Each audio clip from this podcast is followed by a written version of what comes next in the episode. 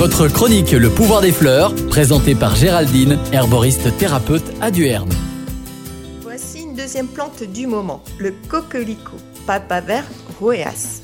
Cette belle demoiselle de couleur rouge est une papaveracée et est une plante messicole qui pousse dans les champs avec les céréales et le maïs. Tout comme le bleuet, c'est une plante qui a tendance à disparaître à cause des pesticides.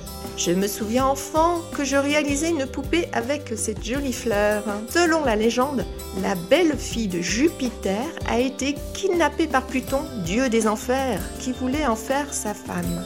Il l'a emprisonnée dans son monde souterrain. Jupiter, voyant la richesse de la Terre disparaître, demanda à Pluton de laisser revenir six mois dans l'année sa belle-fille. C'est ainsi que lorsque la reine revint sur Terre, que les coquelicots fleurissaient, avec leur belle couleur rouge qui rappelait la passion de Pluton qui l'attendait dans le monde souterrain. Dans le langage des fleurs, le coquelicot signifie Aimons-nous au plus. Le coquelicot annonce aussi une promesse de loyauté et de fidélité malgré le côté éphémère des sentiments et de la beauté qui passe. Il exprime aussi un désir de quiétude et de réconfort.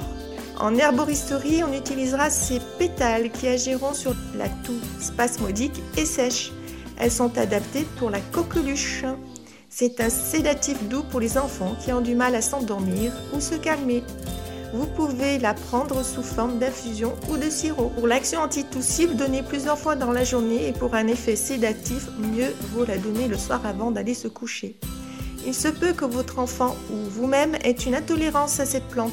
Je vous recommande de commencer doucement. Une cuillère à café par jour. Si la dose est bien tolérée, augmentez le lendemain. Merci et à bientôt les amis des plantes.